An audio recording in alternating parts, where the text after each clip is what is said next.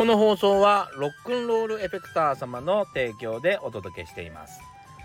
おはようございます。バートマンです、えー、僕はギタリストをやっております。ギタリストの傍ら書き込みギタラボというですねギタリスト専用のオンラインサロンなんかも運営しております。皆さんの見ている画面の下の方もしくはですね、えー、コメント欄をポチッと押して、えー、チェックしてみてください。さあ、えー、今日もですね YouTube から学べた、えー、ことでですね参入障壁ということでお話ししていきたいと思います。さあ改めましておはようございます。バートマンでございます。というわけでですね、えー、事前収録をしておりますが先ほどまでですね駆け込みギターラボうちのサロンの方でですねライブ配信をしておりました。その後にですね今、えー、収録しております。はい。えー、まあちょっとね、あの、楽器の入れ替えとかをちょっとしながらですね、えー、今、収録してるんですけども、えー、明日ですね、えー、っと、ジャズマスターのピックアップが届くんですね。そう、ジャズマスターのピックアップが届くんで、ちょっとあの、僕のですね、JMM っていう TMP のギター、TMP の僕はギターをずっと使ってるんですけど、えー、なかなかね、いいピックアップに出会わず、いいピックアップと出会えずというかな、えー、感じなんですけど、今回のピックアップで多分、えー、ピックアップの旅は終わりかなと。えー、ジャズマスターっていうギターが そもそもですね、何て言うのかなサンプルが少ないというか、えー、名演奏みたいなのが非常に少なく ピックアップがどれがいいかよくわからないんでですね、えー、いろいろとさまよってしまったんですねいやーこのねさまようのが僕あんまり好きじゃなくってえー、やっとこれで終止符が打って出るかなと思います。何のピックアップを買ったかというと、 Seymour Duncan の、えー、アンクティ、アン Antiquity っていうやつかな？の2っていうやつが、えー、非常にいいらしいということでですね、えー、今回はそれを購入しました。もうね、今まで4種類、4種類かな ?3 種類か、えー、試したんですけども、どれもしっくりこずですね。あとなんかちょっといろいろとトラブルがあったりして、えーまあ、最終的にもうこれにしようと。いくら使った？ら10万ぐらい使ってるかな？あ非常にもったいないことしましたけど、えー、これで、えー、最初の旅になるかなと思っています。んでね、今あのギターケースから久しぶりに JMM を取り出したんですよ。まあ明日修理するんでね、えー、取り出したんですけどね、ケースにこう、ギターケースの中にこう、ボアみたいな、あの、ふさふさが入ってるじゃないですか。ふさふさがね、あの、ギターに張り付いちゃったんですよ。だから ギターケース開けてもギターが取り出せないってことになって、えー、無理に引き剥がしたらですね塗装に絡みついてですねくっついちゃったんですけどもいやこんなことあるんですね。もう初めての出来事かも。まああのラッカー塗装で、えー、作られたギターなんでですねまあ温度とかの変化に非常に弱いのでそれでちょっと暑い日とかの影響でですね溶けちゃったのかなと思いますけどちょっと注意しとかなければなりませんね。というわけでですねちょっと今ジャズマスター熱が上がっておりますのでまたあのちょっと改造したら一度、えー、皆さんにえー、その音をお聞かせしようかなと思っております。はい。えー、非常に多分いいピックアップなんじゃないかなと思います。でね、あの、なんでそのピックアップがいいとか悪いとか言ってんのみたいな感じが多分あると思うんですけど、実はですね、僕あの、ヴィンテージ、えっ、ー、と、1960年の、えー、ジャズマスターを持ってるんですね。そのジャズマスターの方が、新しいジャズマスターより圧倒的に音が太いんですよ。音が太いっていうのはなんかその質感じゃなくて音量もでかい。そして低域がめちゃくちゃバリバリ出る。えー、というわけでですねもうほんとね、えー、今の新しいすごく、え、高いいいジャズマスターがですね安っぽく聞こえたんですね。安っぽく聞こえるほどの音だ音なんですよその音が。それと比べてしまうとちょっと物足りないなっていうことでピックアップの旅が、えー、始まってしまったんです。せめてヴィンテージよりあの元気でいてほしいっていう新しいギターをね、えー、それでですねあのこの旅が始まってしまったんですけどもあのもうねいろいろいろいろあってやっと多分これで最後かなと。けど結構お金使いましたね。あの高いピックアップ買いました。あのアンティクアンティクティって結構高いんだよね。そうまあでもこれであの終止を終止符を打たれると思うとですねあの楽しみですそしてあのヴィンテージと比べて、えー、ほぼ同じでありますようにと今願ってますね まあお楽しみにしてください。えー、まあそんなことを今日はちょっと画策したりですね、えー、ライブ配信したり、えー、YouTube の撮影したり、えー、朝から英語のレッスンしたり、えー、昼飯食べに行って寿司食いすぎてちょっときあの眠たくなったりとかね。いろいろ、えー、ドタバタしておりましたが。なんかね今日ちょっとずっと頭が痛くってですね。なんでだろうな。これ副鼻腔炎がまた始まってるとかじゃなければいいなと思ってるんですけども。頭が痛くってですね。なんか最近ビタミンが欲しくなるんですね。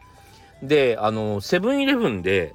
あのねサンドイッチなんだけど真ん中にみかんがこう入ってるやつ。最近なんかあるでしょ？フルーツサンドイッチみたいな。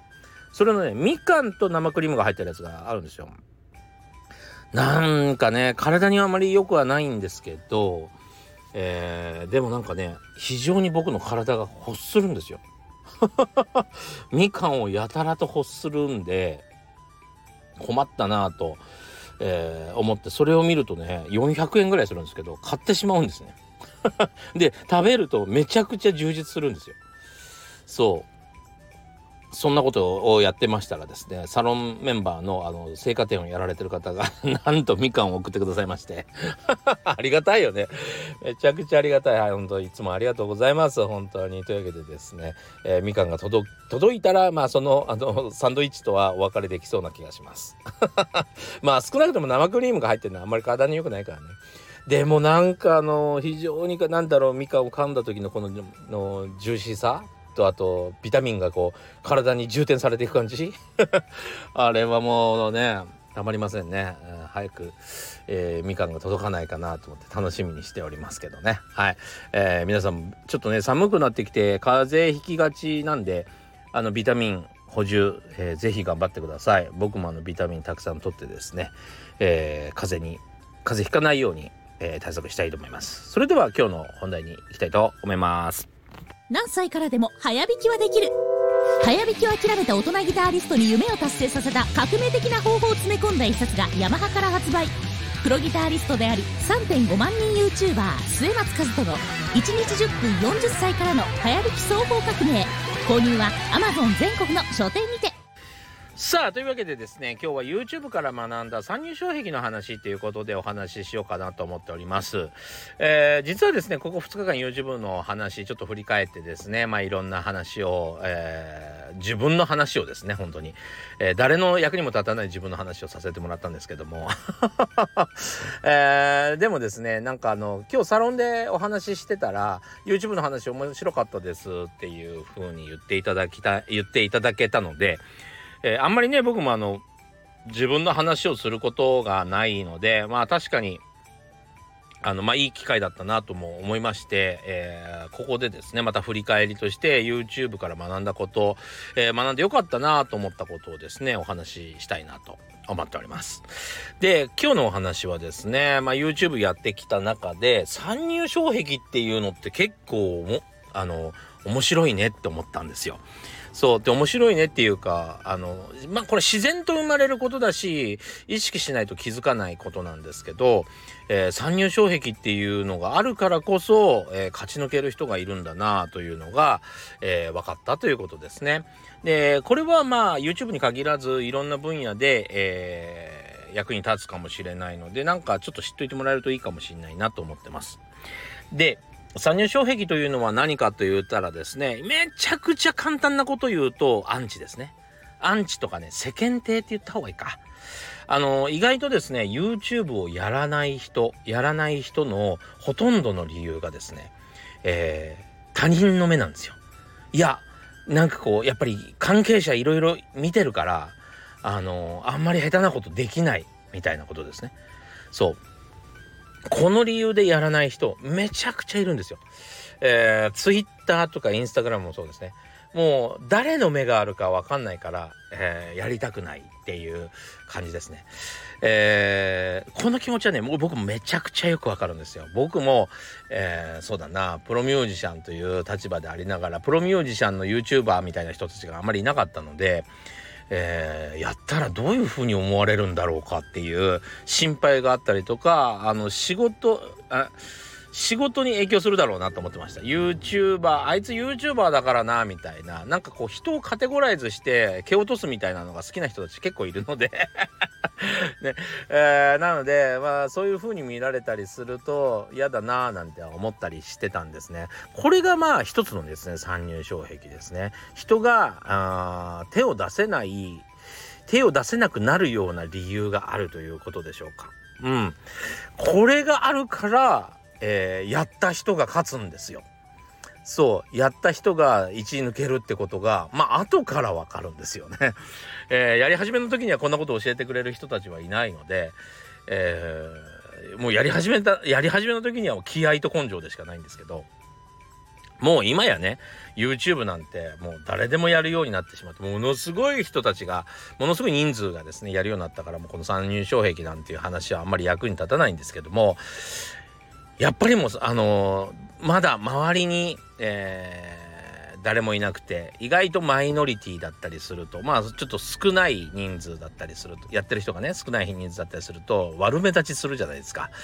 で悪目立ちするのもあるのでえー、みんなが手出せないそしてまたアンチっていうのがねえっとぜ本当ねアンチって後から分かるんだけどただのアンチなんだよね。意味わかるかな？なんか例えば俺が俺のことが嫌いとか、えー、好きじゃないとか見たけど好きじゃないとかっていう人って別にね、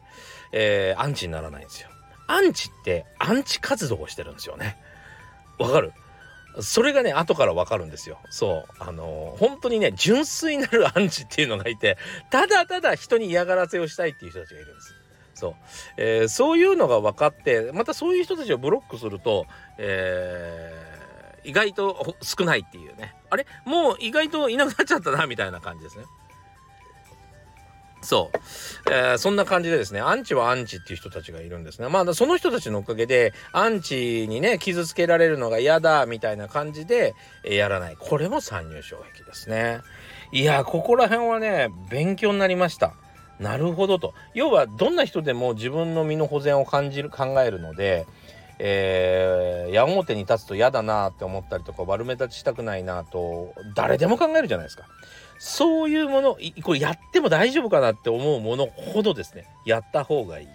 これはね間違いないです。まあもちろん良くないのはですねあれですねまあのその犯罪とかですねそういうのとかあと例えば炎上商法みたいな、えー、ちょっとトリッキーな、え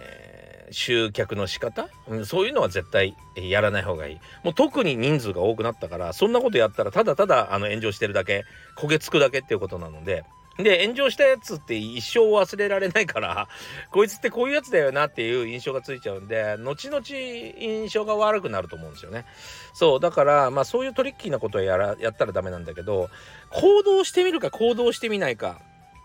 だけだったら行動した方がいいっていうのもこれでよく分かりました。なぜかというと参入障壁があるからみんながやれないってことが分かったんですね。そう。えっとねもうちょっと分かりやすくっていうかまあもうちょっと他の例で言っていくとですね例えばえー、他にも参入障壁っていうのを探すことができて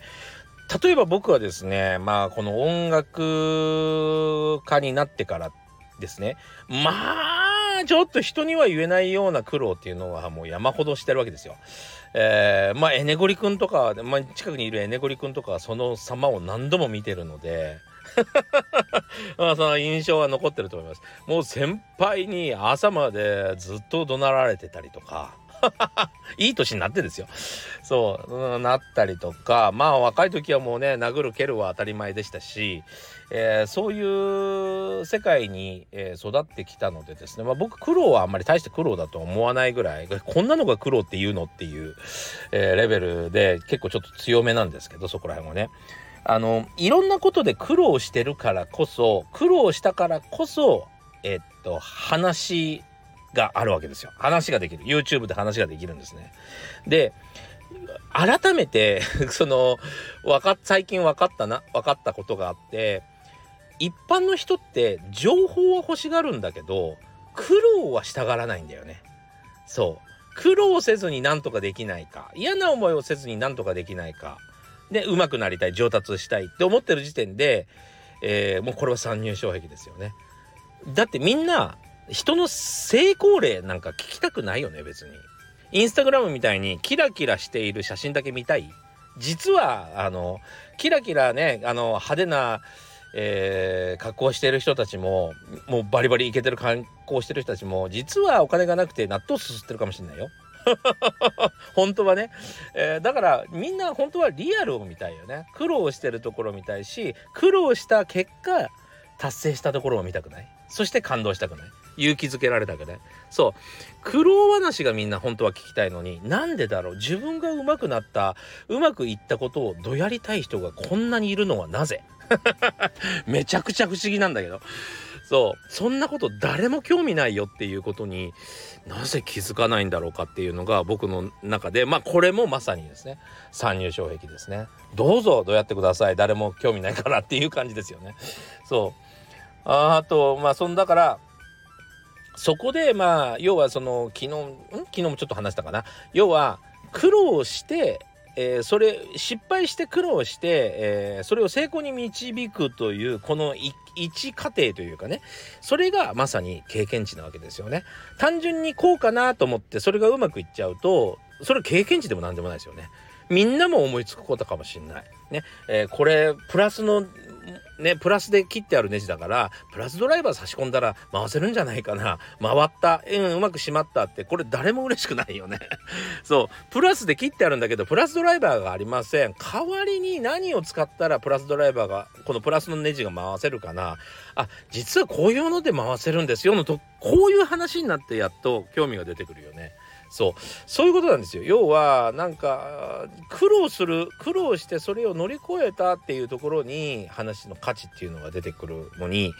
えー、そこは話したくないと、えー、もう苦労したことは苦労しそうなこと大変なことはですね全部人任せで、えー、美味しいとこだけ自分が持っていきたい。っていう人ってたくさんいるんですけどそれだと話すことがもう何もありません。人に話すことが何もないです。苦労してないから。そう。それじゃ意味がないですね。そう。これもだから十分な参入障壁かなと思います。だからあえて苦労を、まあ苦労は金買っててもしろって言ったりするじゃないですか。それは今後の自分の幹の太さのためにも、えそして誰かにお話しする時のためにもですね、あえて、えー、失敗、あえて失敗しなくてもいいけど、うんズルをせずに自分でやってみるっていうのが結構大事だったりしますね。いや僕もね本当に東京来たばっかりの時はですねバイトも見つからず大変でそれこそですね右肩にエレキ2本まあ予備のギターですね。エレキあの弦が切れちゃったら困るからに右肩に2本、えー、左肩にアコギを1本、えー、そして右手にはエレキ用のエフェクターそして左手にはアコギの,、えー、のエフェクターを持って本当にね行商のおばさん並みにですね。あの都内をうろうろしてた時ありました。しかもですね現場についてしまうともう肩とかがもう楽器の重さで終わってるわけですよ。もうね人間ってじーっと重いものを手で持ってたら指ってもう動かないんですよね。そう。そういうねやっぱり苦労 苦労っていうかまあまあなかなか辛かったけどそういう思いをしてるから、えー、逆に言うとね大事な場面ではそういうことあのなんか手で握って持っていくなんてことは絶対しませんし大きなステージ大事な仕事大事なテレビとかねいろいろあった時にはもうそういうことはわざわざしませんしまあその時にはもうタイマーはたいてでも、まあ、タクシーで行くとかまあ今車がありますから関係ないけど、まあそういう風にしたりすることを覚えたりするわけですよ。それも、これもやっぱりその苦労のおかげですね。うん。まあそんな話もですね、まあ、やってみないとわからないっていうところで、まあね、えー、この苦労っていう、わざわざ苦労しないと誰かに語ることができない、これぞ参入、参入障壁かなっていう感じですね。ということで、これもね、ほんとね、YouTube やり始めて知りました。なんでみんなやらないんだろうとか、あの、なんでこの、あの、俺のチャンネルうまくない、なら、うまくいかないの？なんて言われて、えー、見てみたらですね、そこに苦労やら経験が全然情報が載ってなくて、えー、何の意味もない、何の意味もない動画になってたりしてですね、えー、そういうのをいろいろと見せてもらったり、相談に乗ったりしてるうちに分かってきたことですね。はい。この参入障壁っていうのはですね、まあいろんなところに本当に散らばってると思いますし、非常にね、あのー、だからこそやるんだっていう、だからこそやる価値がある。ね、新しいプロジェクトでも誰もやってないからこそやる意味があるんじゃないかとか、えー、やれない、こんな理由があるからやらないんじゃないかっていうところにですね、視点を持ってってチャレンジしてみるっていうのは非常にいいかもしれませんね。もし参入障壁がなくて誰もやってないんだったら、それはやりやすいんだけど意味がなかったってことです。そう、参入障壁があるからこれやれないんだなっていうのがもし分かった時には、是非手を出してみていただけたら、えー、いいんじゃないかなと思います。というわけでですね、今日もご視聴ありがとうございました。今日という日が皆さんにとっていい一日になりますように。それじゃあ、またね。